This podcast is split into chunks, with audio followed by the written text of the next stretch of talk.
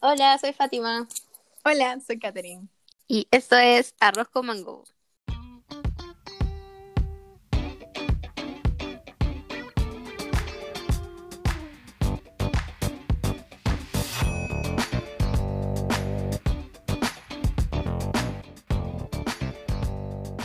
Estoy bailando en silencio. Yo también. Este, bueno, el capítulo de hoy es el capítulo 5 y lo hemos llamado Arquilocura Vida y obra. de los seres arquitectónicos. En nuestro caso, 2012. 13. Ujú. Hace ocho años. Qué fuerte. Ocho, ¿no? Bueno, yo salí del colegio hace 10. ¿Qué? Sí. Estoy... O sea, este año se cumplen 10 años. Sí.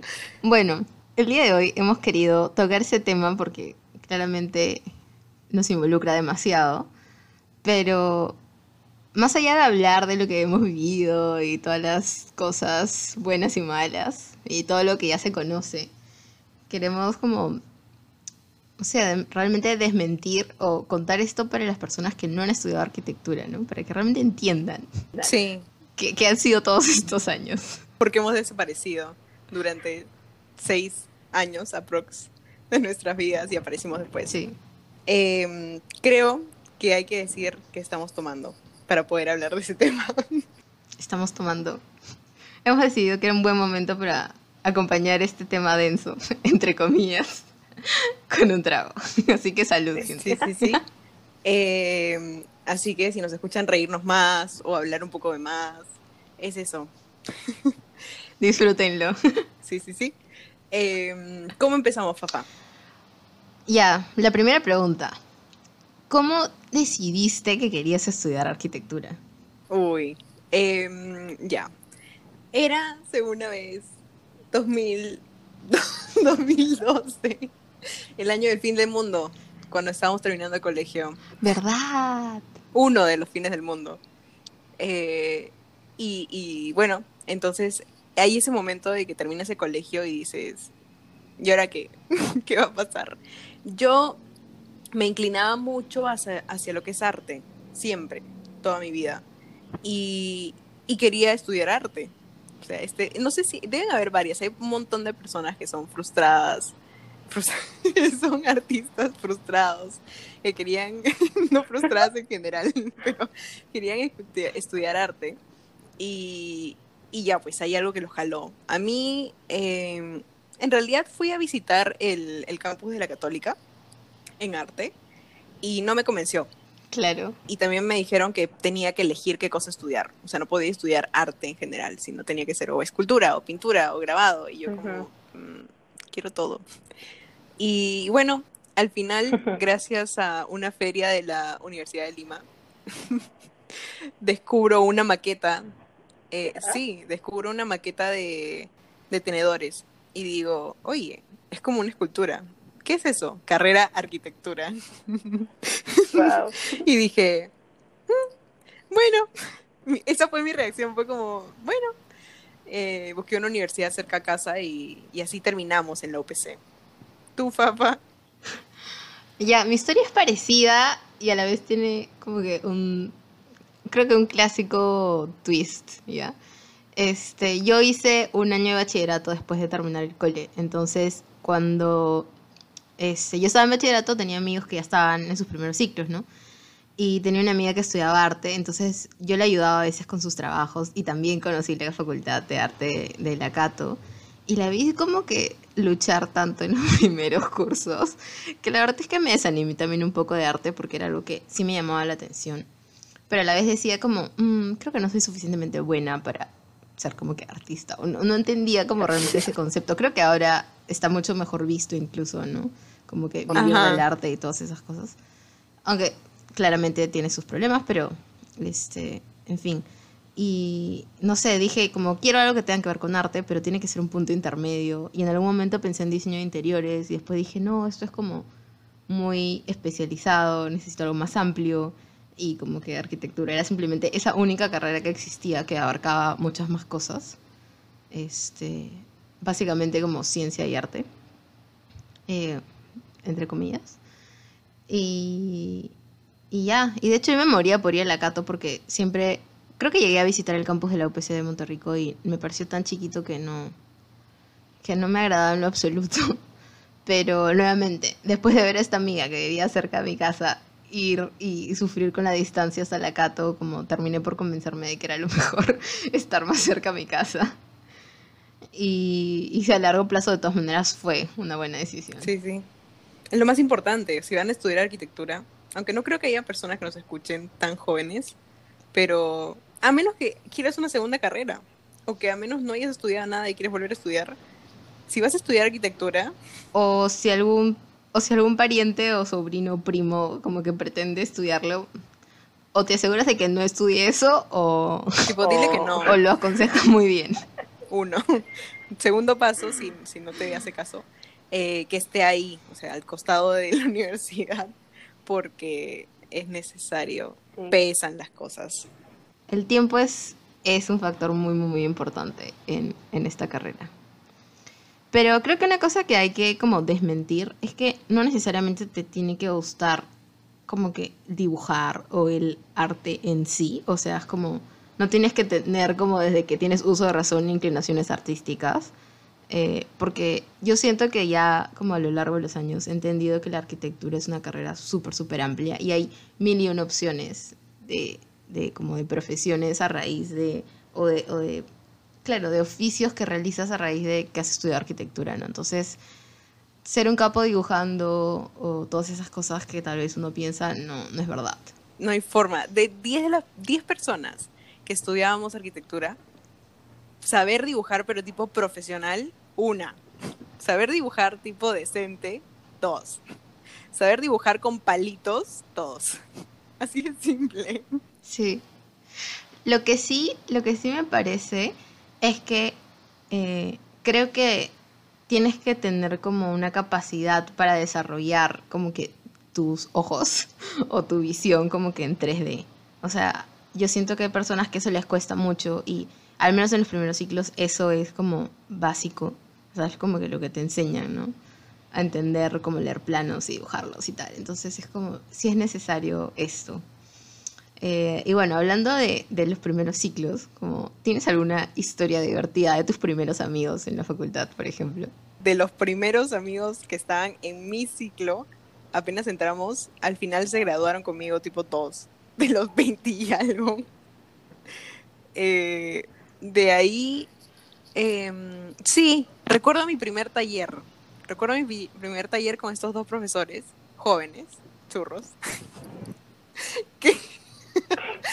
que, em, uno de ellos decide, es que es muy chistoso lo que esperaban, ¿no? Personas jóvenes en realidad cuando enseñan eh, esperan mucho de, de chicos que acaban de salir del colegio, que no sabemos absolutamente nada, estamos perdidos en el Mm. espacio. y nos dicen, em, y nos dijeron, necesitamos que vayan a comprar monigotes en uno en 100, eh, color blanco, y vuelvan. Tienen 15 minutos. Y todos con cara de... ¿Ah? ¿A dónde voy? ¿Qué un Sí, primero, ¿a dónde voy? ¿Puedo salir de la universidad? No me cierran la puerta tipo en el colegio. Y... ¿Qué es un monigote? ¿Qué es en- ¿Qué cosa dijiste en 100? Y nos dijeron, sí, es la escala. ¿La qué? Entonces nos veías todos al frente de la universidad. Como, nos han dicho que compremos gotes. ¿Qué? Entonces. Sí, gotes. Em, personitas. Ah, ya, personitas. Entonces sacaban las personitas y nos dijeron, sí, este, ¿en qué escala? Y nosotros, eh, en chiquito, en chiquito. ¿Quién dice escala en chiquito? pero bueno, al final compramos y volvimos, pero nos demoramos una hora y media. A los 15 minutos que ellos pensaban, nosotros no, volvimos eh, mucho después. Pobres Pero ellos-. Eso les pasa por confiar mucho en nosotros. ¿Por qué tienen altas expectativas de gente que acaba de terminar el colegio? No, eso no fue, sé. eso recuerdo hasta ahora, que éramos un desastre. Nos hicieron trabajar con Tecnopor, nos hicieron hacer el clon. Ah, so. Sí, yo también hice el clon. Tengo. El clon es, es como bienvenido. ¿Qué es el clon? Primero les cuento. Personas que no son de arquitectura. Y hay personas de arquitectura que no saben lo que es el clon. Es hacerte a ti, a ti mismo, persona en 3D, eh, pero de cartón. Entonces, haciendo una pose extraña. ¿Y qué me refiero con pose extraña? Depende de cada taller. A mí me dijeron, busca una pose de algún deporte que hagas y hazlo. Y yo como, Y Kat se hizo de cabeza. para... no, en ese momento hacía, había mm, recordado el... Cuando viví en Argentina, eh, jugaba hockey, hockey sobre Ujú. césped. Entonces dije, ah, perfecto, porque encima tienes un nuevo apoyo que es un palo. Así que sí o sí se va a parar. Porque ese era el reto, que se pare. Si no se paraba, jalado. Oye, qué zapa. ¿Tú, tú, tú, tú qué recuerdas? Yo tengo una historia divertida previa a hacer el clon. Tengo esta como recuerdo en, en imagen este mío, porque mi memoria fotográfica como que guarda así los recuerdos. Y es como que entrando al salón de taller sin conocer a nadie. No recuerdo si es que había llevado dibujo primero y luego taller, pero tenía los mismos amigos en ambos salones, ¿ya? Pero recuerdo haber entrado al salón de taller y ya estaban casi todas las mesas ocupadas, y habían dos personas por mesa. Y recuerdo haber visto como en una mesa un chico que tenía tatuajes, tenía piercings y estaba un poco vestido de negro quizás. Y en la otra mesa otro chico que se veía todo buenito y con lentes y se veía como tranqui. Y dije como en esos segundos en los que caminaba de la puerta hacia cualquiera de las dos mesas que estaban al costado y dije como al lado de quién me siento, mañana probablemente me van a hacer pareja de esta persona, como no puedo, tengo que decidir ya. Este, y bueno, me opté por el, por el chico que me daba mejores vibras, obviamente. El de lentes. Y al final ha sido. Conozco estos seres. Sí, conoces a este ser. Al otro probablemente no. Sí. Y Ok. este. Y al final se volvió uno de mis primeros amigos que hasta el día de hoy como hablamos. Este. Ya no tanto como antes, pero este, igual es loco que haya como que perdurado en el tiempo, ¿no? Este, y luego, luego de eso, tomé una gran decisión, porque después de esto, previo a hacer el clon en cartón, tenías que tener un dibujo tuyo, ¿no? De tu cuerpo. Y tú solo no puedes dibujarte o delinearte como que el borde solo, mañana no se puede. Entonces tu pareja tenía que dibujarte. Entonces ya te imaginas a chivolos como que no conocían a la otra persona pasando un lápiz entre la entrepierna de la otra persona con toda la incomodidad del mundo, ¿no? Y luego cuando veías los dibujos era como si tuvieran un tiro, pero de, de un metro, mañana, porque la, la persona llegó hasta la rodilla y dio la vuelta y dijo, no, hasta ahí regresó, mañana. Ay. Entonces era muy gracioso. Y en ese momento dije, bueno, al menos elegí como que este chico que era buena gente y no el otro que no me daba como que esta vibra, ¿no? Este, y ya. Pero sí, el clon fue del, del primer trabajo de la universidad en el que, tipo, mis papás terminaron ayudándome a recortar los pedacitos de cartón, mañana, para rellenarlo. Sí, Un porque tema, encima en nuestra época, en nuestra época no había corta láser. Entonces, y yo no conocía nada de las cuchillas Exacto. todavía. O sea, en verdad no sabía usar ninguna cuchilla. Yo lo usaba en, en arte en el colegio, pero para sacarle punta a un lápiz. O sea, no para cortar cosas. menos, Sí, menos para cortar círculos, porque al hacer el clon tienes que hacer secciones eh, circulares, más o menos, pero con formas un poco circulares. Y yo lo cortaba con tijera. oye, yo también. Es la única forma. O sea, dije, no hay forma, yo acá estoy perdiendo mi tiempo. Cogía tres, tres cartones en una y con tijeras y esas gigantes, suave, en dos segundos tenía mis piezas. Y esa fue, ponte, esa fue mi primera amanecida Sí. de toda la carrera. Hacer el clon. Hasta ahora lo recuerdo. Probablemente sí, sí, sí, sí. Igual había esta, esta historia graciosa, es que como yo hice bachillerato, o sea, para mí fue un sexto de secundaria y yo en verdad sí me amanecí estudiando para algo que, que luego como que no, no, no me sirvió tanto, pero en fin, este...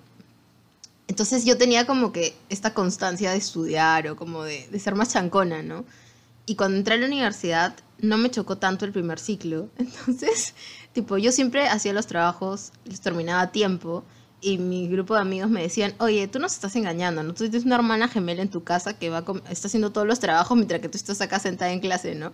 Porque, tipo, llegaba a todas las entregas. Eso se fue yendo a lo largo de los años, pero el primer ciclo como no, no fue así tan grave. Está la habilidad, ¿ah? Bien, Sí. bien, bien, bien. Me encanta que necesitaban una hermana gemela, no es como cualquier esclavo, sino una hermana gemela que haga tus trabajos. Claro. Lo que no sabían es que en verdad la hermana gemela vive dentro de mí, ¿no? Como, pero no. Y ella se merece. Sí. Hashtag que. Ay, extraño los... No, en realidad no.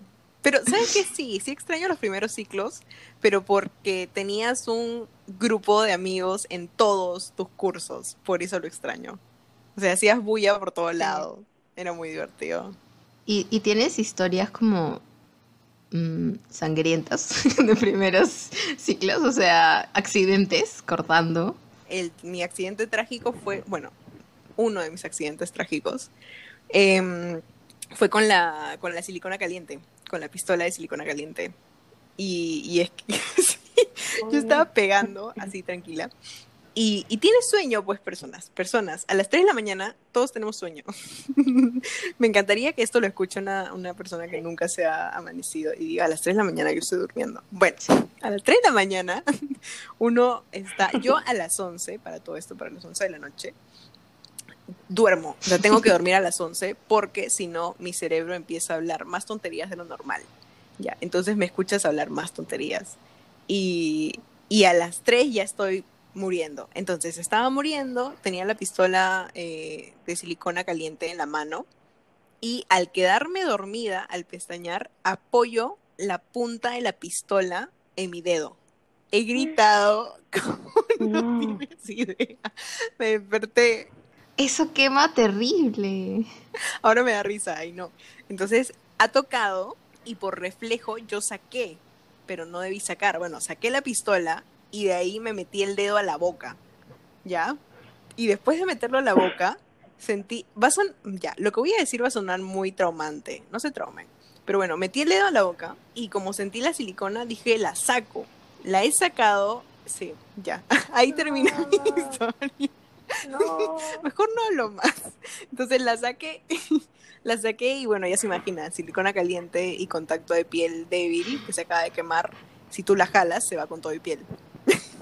Sí. Así que sí, todavía tengo la marca por ahí. Ay. Lo siento. Espero que no hayan estado comiendo. sí, eso fue. De ahí las demás cosas que he tenido como accidentes extraños han sido ya como ataques de pánico, desvanecimientos, cosas así. Pero no cortadas. Lo normal, lo normal, nada, nada como que extraño. No, no cortadas. ¿Tú te cortaste? Siento que sí. No, no me he cortado, nunca. Mi, mi papá no paraba de, de repetirme como que tenga cuidado, que siempre como que analice dónde estaba apoyada mi mano, mi otra mano, como que dónde estaba mi pierna, la posición en la que iba a hacer fuerza. O sea, literalmente, no sé cómo, creo que en ese momento trabajaba en una empresa y el tema de seguridad era algo súper, súper este, importante. Entonces él también estaba así como loquito seguridad y, me pasó eso a mí. Y nunca me corté con una cuchilla, ni siquiera por pestañear o por estar muy dormida. Por haber cortado chueco o algo así, ¿ya? pero nunca me corté. Es más, las únicas veces que me he cortado siempre ha sido con cartón y con papel. O sea, por pasarlo muy rápido por la mano o el dedo. Este, y ya. Pero lo que sí me pasó una vez, que eso sí me asustó, es que estaba pegando acrílico. Y para los simples mortales que no saben, el acrílico no se pega bien con silicona transparente, ni fría ni caliente. O usas este cloroformo, que el peligro de morir como que desmayado es muy alto. Este, o usas tris o esos pegamentos rápidos, ¿no? Super glue. Y me acuerdo que estaba pegando esas cosas en los últimos momentos antes de salir una entrega. O en la noche, no recuerdo bien. Pero la cosa es que estaba nerviosa ya, ¿no? Como, tengo poco tiempo, auxilio. Y se me pegaron los dedos. o sea, como que el dedo gordo con el índice se me pegaron. Y eso de que tratas de separarlo pensando que es como que una goma que es blandita. No. No. Y tuve demasiado miedo. Y yo también como que me metí el dedo en la boca y traté de, de como que la baba es mágica, ¿no? Este, no se me pegó por suerte, pero sí como que tuve que hacer esfuerzo y como que me dolió un poco, pero no fue tan grave como lo tuyo. Pero yo, yo me alucinaba como, no sé, ¿qué voy a hacer ahora con tus dedos pegados? Sí, no, eso es bien peligroso. Me encanta que, que dijiste cloroformo. Sí, es algo totalmente normal. sí. Sí, Es con eso, pegamos el acrílico. Ah, ya. Iba a decir ácido, pero no era ácido. No, Nunca, nunca usé ninguna de las dos, ninguna. cloroformo. Eso no es como para matar personas, como para que se que no reaccionen y todos como si Para desmayar a alguien y secuestrarlo. Tu profesor, quizás. Vas a hacer que así te suban la nota. ¿Qué onda? Sí. Sí. Ah, ah, también sabes que este, ahora que hablabas de, silicona, eh, Cuéntame. no te, bueno, eso es, es un poco como ir al futuro, pero eh, ¿no te ha pasado en algún momento que te acostumbras tanto a que sabes que hay silicona caliente, silicona eh, fría, o sea, la transparente, y aparte tienes tris, y aparte tienes cola y goma de barra y esas cosas que nadie usa, o sea, nosotros? Em, yo, Ujú. cuando Ujú. estaba en la casa de una amiga, y, y sí, primeros ciclos, ¿ah? Eh, le dije, ¿tienes silicona, por favor, urgente? Me dijo, sí. Y me dio, ¿qué me dio? Me dio goma, Cola blanca. sí, cola blanca, no, no en barra, sino como en pomito. Y yo como, quiero silicona. sí, sí. La. Y le dije silicona. Y me trajo la silicona caliente. Y yo como, no, silicona, porque no tiene silicona. y recordé que no es normal. O sea, no es normal que la gente en su casa tenga silicona. Sí, sí, es verdad. Lo, más cercano que tienen es Uju líquido, ya, eso es lo máximo. Pero no había presupuesto para el lujo líquido, pues la silicona es más barata. Ahora, ya que estamos hablando de gomas, yo nunca, nunca pude usar una jeringa con la punta, o sea, con la aguja puesta para pegar cosas. O sea, mi paciencia no llegaba tanto. ¿Tú sí? Es que yo soy fan de pasarme horas de horas de horas haciendo maquetas y detallitos. Entonces me encanta usar la silicona así. Es más, pego las personas con jeringa. Pego a las personas, me refiero a los monigotes, no, no pego a personas con una jeringa. Ni tampoco les pega como no, no les clavo a la jeringa. Ala, no. Yo, o sea, a ver, en el colegio sí tenía paciencia, era más perfeccionista, pero yo creo que la arquitectura me hizo como que de alguna manera perder la paciencia. Como que, de verdad. O sea, yo, mira, yo no pegaba esas cosas, ¿me entiendes? O sea, la pegaba como alguien que me estaba ayudando, ¿no? Y yo decía, ya, como no importa, cosa que no se caiga, como pégalo, ¿no? Obviamente tampoco que sea un desastre, porque un, chorreado de goma era tipo horrible, ¿no? Pero en verdad, la única vez que mis maquetas, tipo las baranditas y estos detallitos estuvieron hermosos, fue cuando mi primer enamorado, que estudiaba arte en la Cato, las pegó por mí. ¿me Él tenía más paciencia que yo. O sea, nunca, nunca estuvieron tan bien pegadas como esa vez. Pero qué chévere. Este, y eso me lleva, sí, eso me lleva al siguiente, al siguiente tema, pregunta. Como, ¿tú crees que es posible como que, o sea, ya, relaciones de pareja en relación a la arquitectura? ¿Cuántas parejas crees que han fallado porque no toleraban el, oye, no tengo tiempo, tengo entrega? Es que es bien difícil, es bien, y por eso los arquitectos viven solos toda su vida. Es bien difícil. Em, conozco de toda la carrera, seis años, 25 personas aprox por salón, con no sé cuántos cursos por cada ciclo. De todas estas personas, parejas que han funcionado de una persona arquitecta y una persona de cualquier otra carrera, conozco una, una pareja, que es una persona que tú también conoces, que empezaron incluso antes de la universidad y hasta ahora siguen. Entonces, yo aplaudo a este ser. Es un ser bastante organizado y súper amable con todos. Entonces, e- es una persona que yo no sé cómo se organiza. Uno. Y la otra pareja es arqui con arqui. O sea, arquitecto con arquitecto. Sí, pero también hay varios que terminan. Pero esta pareja hasta ahora sigue. Y yo digo, wow. Porque no, o sea, tener a alguien en tu misma carrera, en tu misma universidad, en tu mismo ciclo, yo me muero. Simplemente no. No podría tenerlo en el salón. Sí. A mí siempre me ha gustado como que, que eso estuviera separado, ¿no? Este. La carrera es, te digo, Pero, este, no sé, o sea- súper competitiva. Súper, súper, súper competitiva. Sí, eso de todas maneras. Creo que es un lado que no me gusta tanto ahora. O sea, me gusta competir, sí, pero no estoy a favor de, ¿cómo se dice? Sabotear, sabotear el trabajo de otras personas. Cosa que sí pasa. Sí. Yo creo que llegaba un punto en el que estabas como tan obsesionado. O sea, yo siento que me pasó, ¿no? Como que estar tan obsesionado es como que tengo que estar en primera mesa porque nos ordenaban como en orden, o sea, encima que ya te ponían una nota que clasificaba como qué tan bueno o malo eras en relación al resto. Ponían tu maqueta en la primera mesa o cuántas mesas hubieran del salón para definir este que tan bien estaba hecho tu trabajo. Entonces, todo el mundo podía saber apenas entraron al salón. Acabas de terminar un trabajo que para ti puede estar bien. Estás rogando, por favor, que apruebes. O sea, ni siquiera como que pasar como una nota. No, quieres aprobar. Y si desapruebas, al menos con un 12, porque nosotros aprobamos con 13. Y te abren el salón y tú ves las maquetas ordenadas, ¿ya? Entonces, ves la primera mesa y dices, sí, sí, sí, esa persona siempre chancona, ya. Vas pas- bajando la mirada, ¿no? Buscando tu maqueta. Y es como, no está acá, no está acá, segunda mesa, o tampoco, tercera mesa no, o no, sigues bajando, no la encuentras, no la encuentras, si quieres llorar y está ahí tirada al final, en el piso, ¿no? No había mesa. Sí, porque ya no entró en las mesas. Y ahí no termina, sino que entran y los profesores te dicen, camina alrededor de las maquetas para que entiendas por qué tú estás al último y la otra persona está primero. Y después de eso, después de que terminaste de, de ser humillado, te dicen, eh, a mí me han dicho, no solo te hablan y te cuentan qué cosa tienes mal al frente de todo el mundo, sino que a mí me hicieron pararme en la pizarra y tratar de defender lo que yo había hecho. Fue una persona bastante Ah, me especial esa profesora. Este, pero sí. Sí, sí sabes Mm. quién es. Me hizo pararme en la pizarra junto a mi grupo y decir, o sea, muy aparte de decirnos que lo que habíamos hecho era una porquería, que cómo nos atrevíamos a presentar algo así, que falta de respeto y no sé qué más, eh, traten de defenderse. Y todos con cara de, me acabas de decir que mi trabajo es una basura y quieres que exponga por qué debería estar bien. O sea, esos maltratos, porque son maltratos, existen en la carrera de arquitectura. Estoy molesta.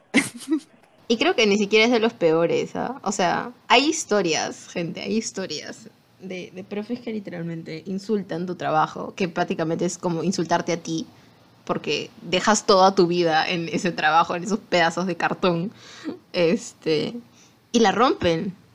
O sea, y encima que tú te has, te has, me han, no me han roto maquetas, pero en, en críticas, no en entregas, este, como corrigiendo, es como, mejor esto sácalo. Y yo lo había recontrapegado y era como que el profesor tratando de jalar la pieza hasta que ¡suá! jalaba todo un pedazo de la maqueta y era como, ya, ahora voy a tener que forrarla porque no pienso gastar más en esto.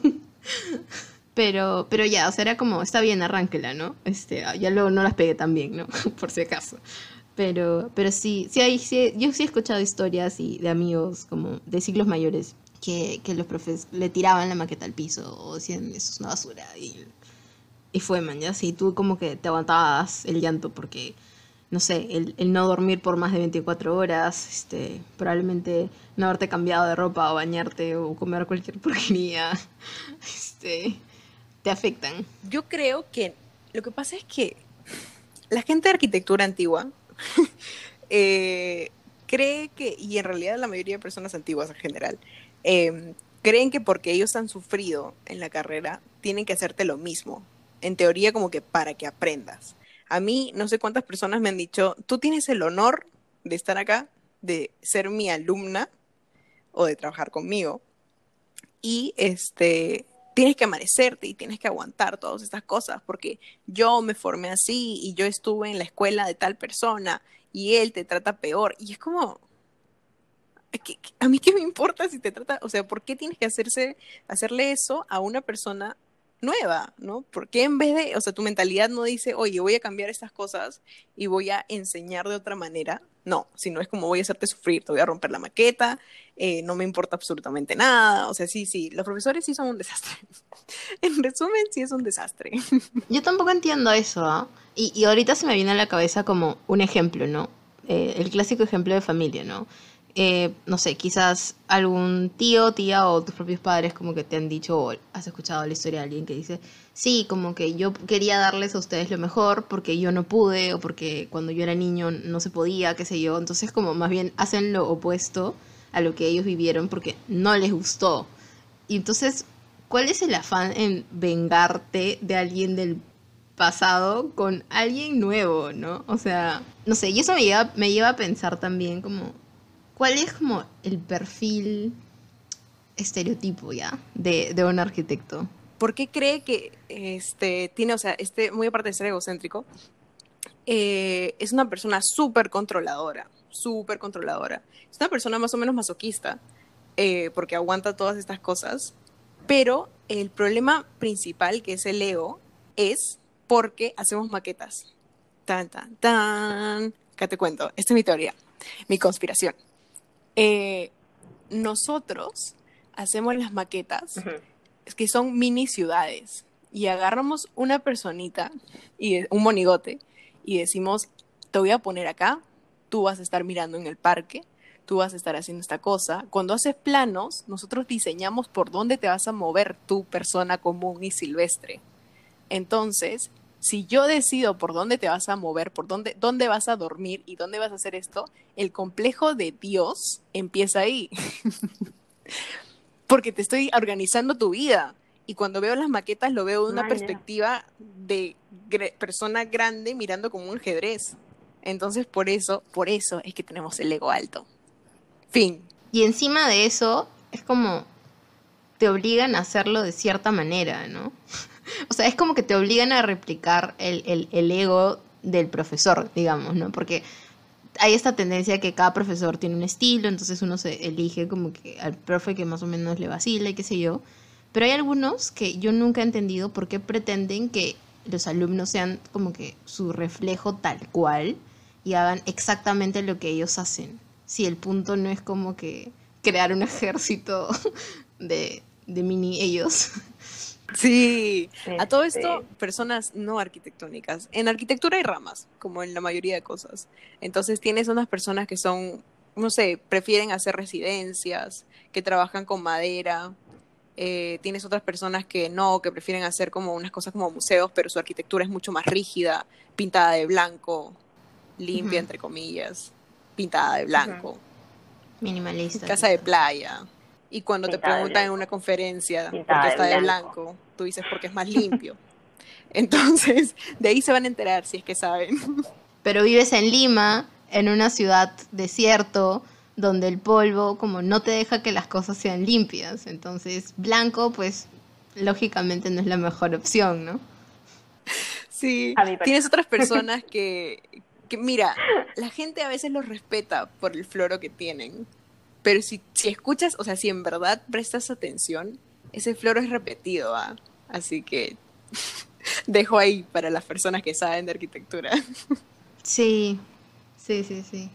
O sea, yo recuerdo que, que al comienzo es como, estás descubriendo todo este nuevo mundo, pues, ¿no? Entonces tienes como curiosidad de escuchar y es como que hay una conferencia, hay un conversatorio, como que hay que ir a ver, hay que escuchar al arquitecto tal y no sé cuántos, ¿no?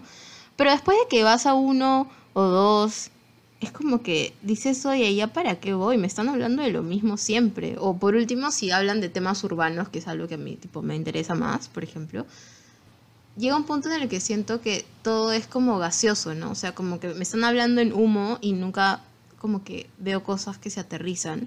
Al menos desde el lado académico, ¿no? Digamos, desde lo institucional, a nivel del CAP, que es el Colegio de Arquitectos del Perú.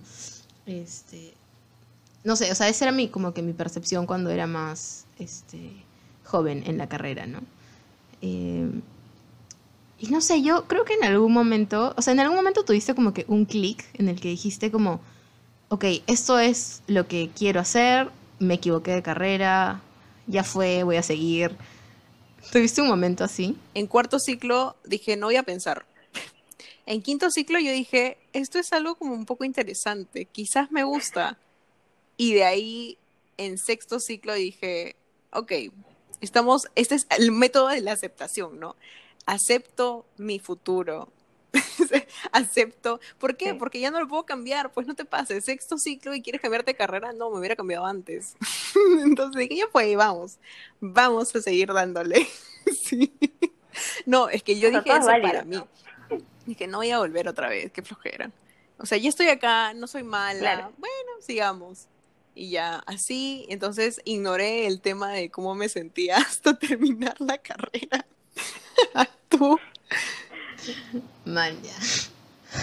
Este, de hecho a mí también mi primer como que cuestionamiento fue en tercer ciclo, pero fue diferente, fue todo lo contrario al tuyo. De hecho, la primera semana de clases, taller 3, este, para la primera entrega me amanecí, me fui de largo. Tipo, cuando me di cuenta y levanté la, la vista eran las 6 de la mañana y dije, wow, no me he dado cuenta que he estado como que chambeando en algo que me gusta todo este tiempo y tipo, no he tenido sueño, no me he sentido frustrada, como de todas maneras, si es que puedo soportar esto y lo he hecho como que sin darme cuenta, como que esto es para mí, ¿no? Esa fue mi, mi, mi, mi línea de pensamiento. En cuarto ciclo me fue bien. Eh, en quinto comencé a tener como que problemas con los conceptos. Pero tuve uno de los mejores, este, de una de las mejores parejas de profesores en quinto ciclo. Y este. Y, y me encantó lo que hice. Es más, es la única maqueta, casi la única maqueta que guardo hasta ahorita. Aparte de este, otra de Taller 7 que también me gustó mucho. He tenido como que pocos, pocos momentos en los que realmente me ha gustado, como que estéticamente, aparte de que me ha ido bien, como que en promedio del salón. Eh, sí, todas las demás cosas ya no existen, o sea, ya están en la basura con el señor reciclador. Este, después, en séptimo ciclo tuve un, un como que desbalance porque me fui de intercambio y en, en España todo era muy distinto y yo me había acostumbrado a, a que siempre nos dieran como las pautas súper claras y anda por ahí y eso está mal, tienes que hacerlo como que derecha y no izquierda. Y cuando llegué a España era todo tan libre que ni siquiera me dieron un terreno. Ni siquiera me dieron un- un- una ciudad, creo, con las justas. Me, me- me dieron un país, ya no me acuerdo bien. Y me perdí, me perdí totalmente porque no, no logré como aterrizar bien nada. Así que cuando volví a Lima como repetí ese taller porque dije, no, esto no sirvió, o sea, lo jalé igual y eso no, no sirvió para nada, ¿no? Este, y bueno, taller 7 fue un taller chévere. Y después ya como que en 8 9, que era más como urbanismo, urbano, mm, me fue normal. Creo que era como que sí, está bien, como, ¿no? Aceptándolo también como tú. Y ya después, y ya después como que en 7 fue, en, en 10 ya fue un poco como crítico todo, ¿no? La, la crisis, la crisis final de, de realmente hacer algo con un sello mío, ¿no? Taller 10, que es tesis, es algo que tú eliges. Tú eliges todo, el- eliges el terreno, eliges las, las, ¿cómo se llaman? Las estrategias que vas a tomar y, y creas a este pequeño monstruo que es tu tesis. Sí, y te vas inclinando porque según, o sea, según tus talleres, es donde aprendiste qué cosa quieres o no hacer. Entonces, eh, o sea, me refiero a tipología, a qué uso va a tener tu edificación. Y ya, es divertido. Es que sí, mira, yo creo que mi, mi método para poder aguantar toda esta como nublar qué cosa estaba pasándome a nivel mm, psicológico o físico. O sea, eso de, de en verdad encerrarte, porque sí es encerrarte. O sea, sí es no ver a tus amigos, si tienes mal distribución de tiempo como yo. Eh, sí es como dejar de comer tanto, o, al contrario, por ansiedad comer mucho más. O sea, no es que tengas tiempo, o yo no tenía tiempo para hacer ejercicio, no tenía tiempo para salir, no tenía tiempo para muchas cosas que quería hacer. Tenía tiempo para ir a ferias de arquitectura, a exposiciones y todo, y tu entorno se vuelve súper, súper arquitectónico. Eh, entonces, lo que a mí me ayudaba para, para seguir en estos talleres, porque no, no, me, no me fue mal, era hacer algo que me guste. Yo decía, mira, podemos diseñar cualquier cosa, pero me tiene que gustar, porque si no me gusta, yo lo abandono. Y felizmente los proyectos me gustaron. Creo que me empezaron a gustar desde taller 5, todos mis proyectos. No tengo las maquetas, pero, pero todos los, proye- los proyectos me gustan, me gustan un montón. Sí, ya, y, y lo que has dicho, o sea, que tu vida se volvió arquitectura y que tu vida como no, no sentías normal. A mí, justo en, en previo a taller 7, me dio como que esa crisis de siento que no puedo hacer nada de las otras cosas que me gustan, que son parte de mí, que no son arquitectura, ¿no? O sea, también tenían una relación cultural, ¿no? En plan, como quiero ir un día al teatro, o quiero ir a un concierto, o no. O sea, no, no había como espacio sin perjudicar como que el otro lado, y eso era muy frustrante. Entonces, este, no sé, eso de todas maneras es algo que hasta el día de hoy como no me gusta y, o sea, no me gustó y no sé si es un tema, ya ni siquiera sé si es un tema de manejo de tiempo porque creo que por ahí he escuchado casos muy, muy, muy, muy específicos de gente que tipo lograba hacer todo, no sé cómo. Eh, Es Pero- que yo creo que también es la enseñanza acá, o sea, nos enseñan a que tu carrera es tu vida, cosa que no es cierta, para nada, y en especial en arquitectura, o sea, te enseñan a que no, o sea, desde el primer siglo te decían, por si acaso tú no vas a tener más cumpleaños celebrados desde ahora, y es cierto, yo he pasado, ¿quién no ha pasado su cumpleaños amaneciéndose por un trabajo, haciendo planos, haciendo maquetas, trabajos en grupo, qué sé yo? Y en verdad, este, es algo que está mal porque nos enseñan y de ahí terminamos locos, Sí. como la mayoría de arquitectos grandes, o sea, arquitectos este, que ahorita trabajan en oficinas, que les parece absolutamente normal perderse el cumpleaños de su hija o perderse su propio cumpleaños por estar ahí chambeando. Yo tuve la suerte de que mi cumpleaños siempre cae como después de, bueno, caía después de parciales, entonces no era de las peores semanas del ciclo, ¿ya? Entonces, bien, pero sí como que hartos almuerzos familiares, este, cosas de fin de semana, de todas maneras, era como, no, no puedo, no, no puedo, y es como, hay un lado de ti que de todas maneras quiere ir, ¿me entiendes? De todas maneras, y el decir no puedo es como, le estoy fallando a mi familia, ¿no? Es, es feo. Lloras bastante. Sí, ponte, eh, que a mí me pasó durante el ciclo, fue que mi perrita estaba mal, con convulsiones, y yo tenía entrega final. Entonces todos estaban preocupados con ella y yo estaba como que pendiente de otra cosa. Y luego falleció y yo no podía estar ahí. Entonces eso fue en taller 3. Por eso es que a mí me, me golpea tanto tercer ciclo. Y, y la insensibil- inse- insensibilidad de los profesores también, con cara de, "Y a mí que me interesa que tu perro se haya muerto. Y yo como, muérete. Sí. Sí. Sí, sí, sí. Sí. Sí, sí. Pero, pero, pero, hay una cosa que yo pienso que es la más crítica, pero a la vez siento que muy pocas personas eh, han llegado a estos niveles de, de- de aprendizaje personal, ¿ya? Mira, cuando uno no duerme, eh, no come, vive en una realidad como que alternativa, este, el cuerpo comienza a reaccionar de maneras que uno nunca conoce, pues porque no en una vida normal este está como controlado, ¿no? Pero yo llegué al punto de como reconocer en qué momento es como ya tengo que dormir porque si no voy a colapsar o algo. O sea, yo nunca terminé en la clínica, nunca me desmayé, nada, ¿ya? Pero llegaban momentos a veces de la madrugada en donde yo comenzaba como que a ver manchitas o bich- bichitos, así, como que mis ojos comenzaban a fallar. Este, y decía, no, ya es el momento. O, o te comienza a temblar el cuerpo, ¿no? Eh, y, y una vez que fue como la más, la más así fuerte de todas es, después de haberme amanecido por más de 24 horas, probablemente eran como treinta y tantas, este, llegamos a la entrega, entonces dejamos las maquetas y salimos a comer algo. Y yo recuerdo que estaba caminando con mi amiga y ella me hablaba y esa, esa expresión de te entra por un oído y te sale por el otro, ya, esa es la primera vez que lo registré tal cual, porque nada de lo que me dijo como que se pudo, o sea, no, es como si me hubiera estado hablando en un idioma que no conocía, entonces no le entendía nada. O sea, no podía como ya retener más información del nivel de cansancio que tenía mi cuerpo. Y, y, y, y, algo que, que siempre conversábamos con mis amigos en primer ciclo y que hasta el día de hoy como que para la vida como que lo aplico, es esta teoría del triángulo de la vida, ¿ya? Este, que quería decir esto. O sea, hay tres, tres puntos, ¿no? Comer, dormir y tu temperatura. Entonces, si ya sabías, siempre tenías que tratar de balancear al menos dos de esos, dos de esos tres puntos para mantenerte en pie.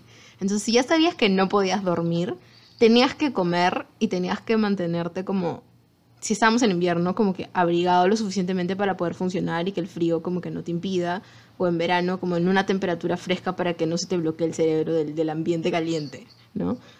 Y yo creo que me tomé tan en serio eso que nunca me pasó nada. O sea, yo realmente como que sí decía, ya, voy a hacer una pausa y voy a comer porque necesito como que energía y no sé qué, y así. Pero claro, la gente que, que se iba sin comer un día y, y no sé, hasta gente que quizás vivía sola y no tenía como que un pariente que estuviera ahí, toma tu plato de comida, ¿no? Te doy algo. Se desmayaban. O sea, no llegaban a la entrega porque colapsaban, ¿no? Em, lo que no entendía yo en los primeros ciclos y con el bueno me ha costado en realidad no nadie me va a dejar mentir eh, me ha costado hasta creo que quizás noveno ciclo ¿ah? que yo dije mira ya poniéndonos en serio ya después de tener esos ataques que en verdad son peligrosos como les digo ataques de ansiedad sumados a no es un simple ataque de ansiedad sino que en verdad yo nunca había visto esto en mi cuerpo de ese grado y era, se había intensificado por el hecho de no comer, por el hecho de no dormir.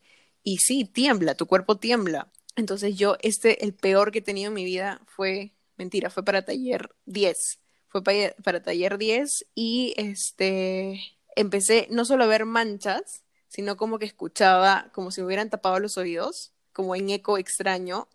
Y, y después wow. ya como que el, el entorno se me, me empezaba a girar y yo me tuve que agarrar y el corazón estaba taquicardia total, no podía respirar.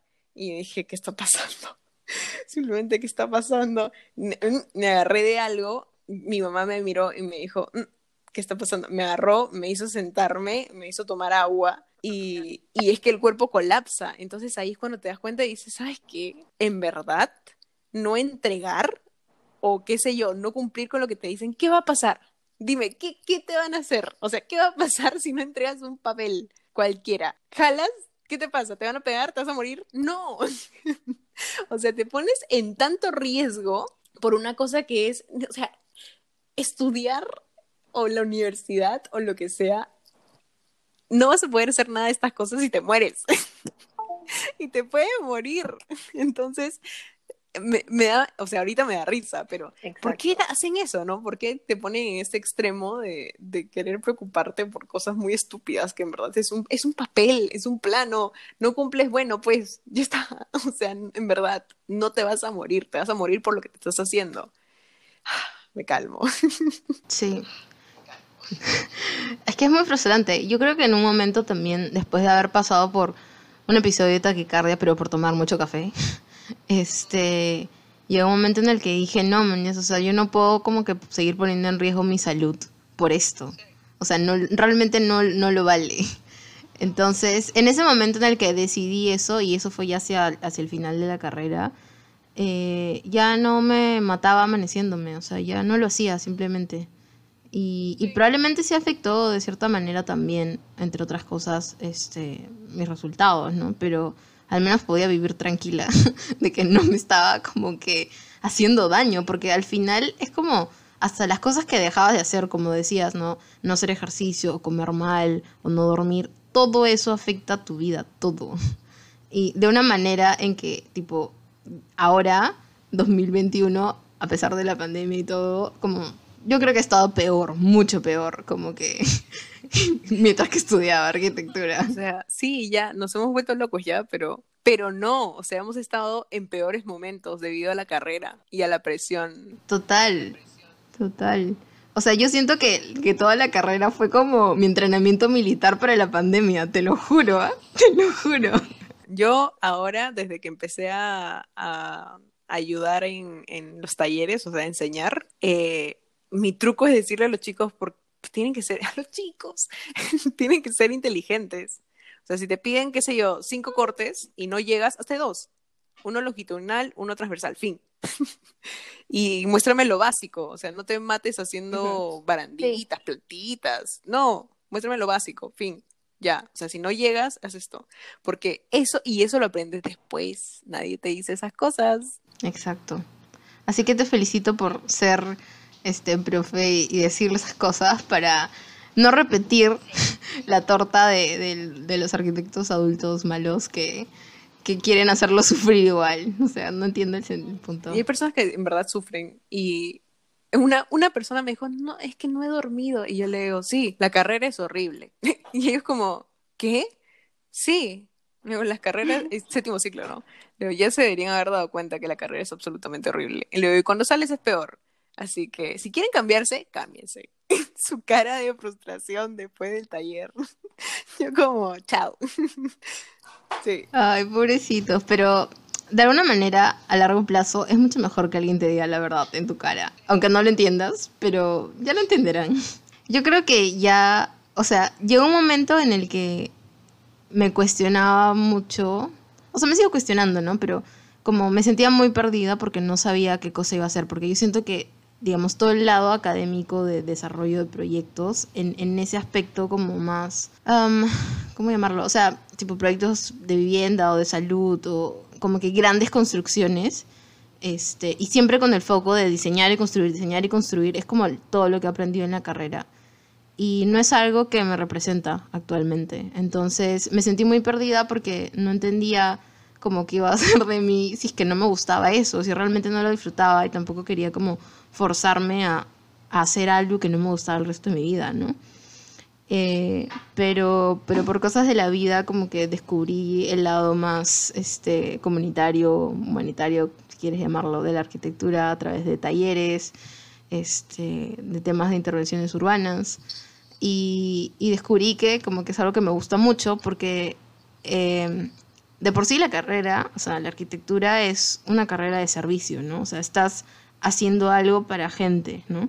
Independientemente del nivel que sea.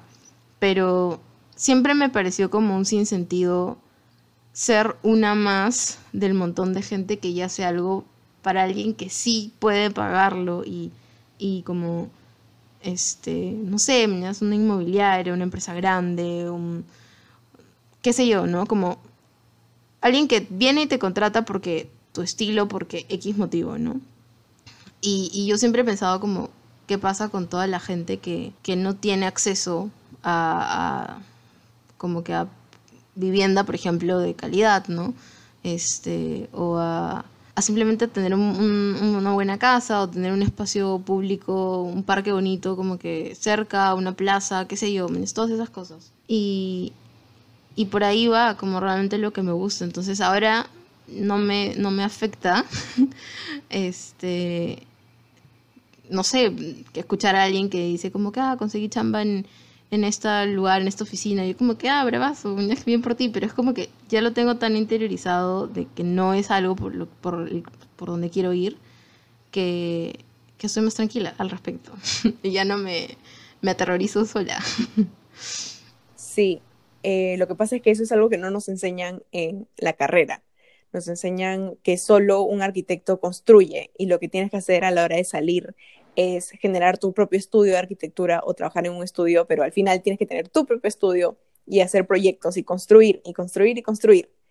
Y uno es como, no, no porque no me gusta. O sea, todos empezamos trabajando en, en oficinas y cuando descubres que eso no es, quizás en mi caso fue un poco trágico, porque dije, salía uno de estos días de la oficina y, y decía, o sea, no está mal el trabajo, me pagan más o menos bien, pero esto es lo que quiero hacer todos los días de mi vida, entrar al trabajo y salir a las seis y llegar a mi casa y cenar y luego hacer lo mismo el día siguiente. Dije, no, porque encima no son tus proyectos. Entonces dije, y aunque sean mis proyectos, o sea, hacer estas cosas, presentarlo a la municipalidad, no. Entonces no iba por mi rama. Eh, y ahí es cuando descubres que un arquitecto puede hacer muchas más cosas. Puedes diseñar muebles, puedes diseñar luminarias, puedes diseñar objetos en general como eh, diseño industrial, pero no es industrial. puedes hacer pinturas. Hay un montón de arquitectos que son eh, artistas. Puedes hacer así, hay, hay gente que es este, hay una arquitecta en especial que es eh, repostera, que hace unas cosas alucinantes. Entonces, y hay miles, puedes hacer paisajismo, puedes hacer todo lo que tú quieras. Y, y nadie te dice eso. Puedes trabajar en lo social también, que es muy importante. Entonces, hay una tan, tanta cantidad de ramas que eso creo que es lo que hace que la carrera valga la pena. O sea, que Exacto. terminas y puedes hacer todo lo que tú Sí. quieras. Totalmente, totalmente. Y, o sea, por eso, justamente por todo lo que has dicho, es que a mí a veces me gusta pensar que sí, cuando uno dice como que te preguntan, ah, ¿qué haces o qué estudiaste? ¿no? Y tú dices, ah, arquitectura, es como que wow, ¿no? Y, y sí, ya, este, pero me gusta más pensarme como diseñadora.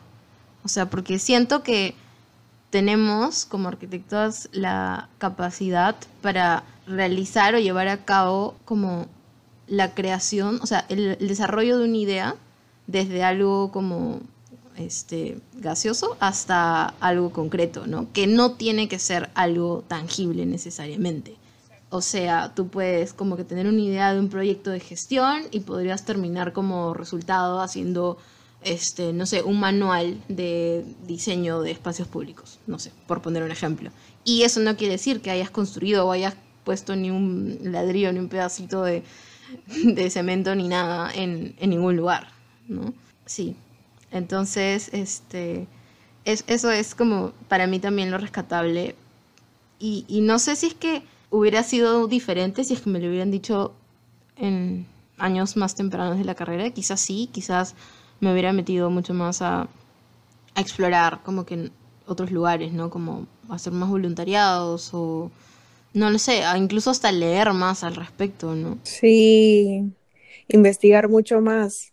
Por ejemplo, un tema bastante fuerte en arquitectura es la ilustración Sí.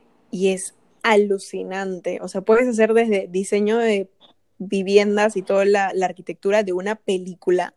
Imagínate lo que es diseñar Coco o diseñar Star Wars o diseñar, o sea, es increíble. Y te haces planos porque son planos, pero es una cosa virtual alucinante. Después puedes hacer cosas como eh, paneles. Toda la gente que hace postproducción también es chévere y cansa y mata. Sí. Pero depende de lo que tú quieras. Y, y hay tanto que puedes investigar, pero no te das cuenta hasta que terminas y alguien te dice, oye, ¿sabías que puedes hacer esto también? Y todo porque la carrera nos consumió tanto en, en un comienzo que realmente éramos como caballos de carrera, ¿no? O sea, no podíamos mirar al lado porque perdías, ¿no? Este, y por eso también me, me, me fastidia mucho que se llame carrera, ¿no? O sea, En especial porque Pero te bueno. sueltan y es como, o sea, claro, terminaste la carrera, ¿no? Lo mismo que le pasa a los caballos. Es como, ya, ya terminaste. Ya, ¿y ahora, ¿y ahora qué hago? Es como, no, ya no, ya no hay más. Ah, ya terminaste. Pero, ¿qué hago? Y eso a mí me pasó, o sea, yo terminé la, la arquitectura, terminé el coso y yo dije, no quiero ver esto nunca más en mi vida. Lanzar papelitos por todo el aire, soy libre. Corría por el campo, soy libre, libre. Fue tan divertido el primer año, tan, tan divertido. No quise nada y la universidad mientras era como, termina tu tesis, porque tienes que tener el grado, el título y colegiarte. Y yo como, no quiero saber nada, déjame en paz. Bueno, este, entonces para, para cerrar, eh, esta pregunta como clave, después de todo lo que hemos dicho, después de recordar muchas cosas que hemos pasado, ¿estás satisfecha con haber estudiado arquitectura? ¿Te arrepientes? ¿No te arrepientes? ¿Qué sientes? Siento que yo amo la arquitectura. O sea, la arquitectura cuando camino por la calle, cuando la veo, me hace sentir mucho, mucho, mucho. Entonces, yo sí la amo. Eh, sufrí de más, como todos, me parece injusto. Y no podía haber estudiado otra cosa. Quizás sí, pero, o sea, estoy feliz de haberlo terminado. Estoy orgullosa de lo que he hecho. Y me gusta el camino que tengo ya planteado gracias a arquitectura. O sea, recién ahora, mira, después de dos años y un poco más de haber terminado, recién tengo una idea de lo que quiero hacer con mi futuro y me emociona mucho. Entonces es gracias a eso, así que no me arrepiento. Eh, si es que tienen una, la nueva posibilidad de estudiar algo, estudien algo un poco más lógico, tipo administración, y así tienen su empresa. O estudien marketing, todo el mundo quiere marketing. Todos quieren a alguien de marketing. Todos, literal. O diseño gráfico, todo el mundo pide diseño gráfico. Y, y son carreras un poco más como, no sé, flexibles. Pero... Te permiten tener vida. Sí. sí. A las que puedes ir solo con un lápiz, ni siquiera, tipo solo con el celular. Hay cosas que creo que, que, me dio que no debía darme, como lo que hablamos de la salud. No carguen sus maquetas. Uh -huh. Yo tengo dos hernias debido a la carrera. Entonces, esa es como me siento. Me gusta enseñar, entonces puedo decir que sí me gusta la arquitectura. ¿Tú? Yo creo que me pasó diferente, o sea, sufrí, es, sufrí bastante en los últimos ciclos de la carrera y creo que fue porque también comencé a trabajar en algo que me gustaba, que justamente en, este lado como social. Entonces tenía como esta competencia constante de algo que ya descubrí que me gusta y que quiero ir por ahí y esto que todavía como que es una piedra en mi zapato, ¿no? Entonces, eh, digamos que antes de terminar la carrera yo ya sabía de alguna manera que por ahí iba, ¿no? Y, y, bueno, o sea, al final igual terminando la carrera es como, claro que es un logro, claro que estoy orgullosa porque es un montón, ¿no? Es un montón de cosas y un montón de aprendizajes, este, cosas que no volvería a repetir, por supuesto, este, pero sí, o sea, realmente como me encanta y me encantan las mil y un posibilidades que hay, es como más allá de lo que ahorita me gusta y lo que, lo que me planteo, lo que veo a futuro, siento que existen tantas posibilidades que si en algún momento me aburro o me provoca hacer otra cosa, la arquitectura me va a seguir sirviendo para hacer esa otra cosa, ¿no? Entonces, este, siento que es como una base súper sólida para cualquier otra cosa que quiera, porque de alguna manera siento que igual está bien relacionado a cómo soy, o sea, como muchas de mis habilidades blandas, ¿no? Y personales, como van de la mano de la arquitectura, ¿no? Este. Y. Y bueno, igual como que haber hecho pequeñas cosas, ¿no? Y pequeños aportes como que a, la comunidad, este, me, me, han como que llenado demasiado este, el corazón y es como digo, yo quiero seguir haciendo esto, ¿no? Como seguir ayudando gente a mejorar como que su entorno. Y desde ese punto de vista es como no cambiaría la arquitectura por nada. Me encanta. Sí. Sí. Y ahí es cuando reafirmamos que somos masoquistas. claro que sí. Aparte, si no fuera por la arquitectura, tú y yo no nos conoceríamos. Es verdad. Lloro, lloro. Es verdad. Eso es muy cierto. ¿Ves? Una cosa más que agradecer. Sí. No tendríamos historias ridículas como porque estamos en redes, en, en ¿cómo se llama? En apps de citas. Porque, porque no teníamos tiempo de sociabilizar. Sí. Pero bueno, eso ha sido una buena catarsis. Me ha gustado. Sí. Me ha gustado recordar ciertas cosas. Este. Sí, sí, sí, sí, de todas maneras. Bueno, eso ha sido un gran capítulo intenso. Sí, ya se me acabó el trago, necesito un refill. Sí, yo voy a ir a, a comer pizza.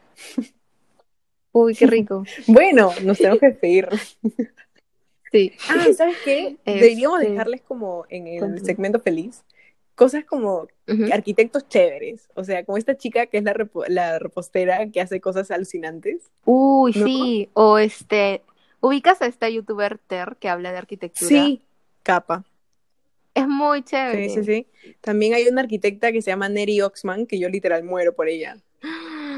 Es lo máximo. Entonces, ¡ah, ¡qué emoción! Aquí está nuestro momento intelectual Ya. nerd. Sí. Entonces, las recomendaciones van a ser cosas de arquitectos o arquitectos para no arquitectos. Exacto. Puede ser youtuber. Exacto.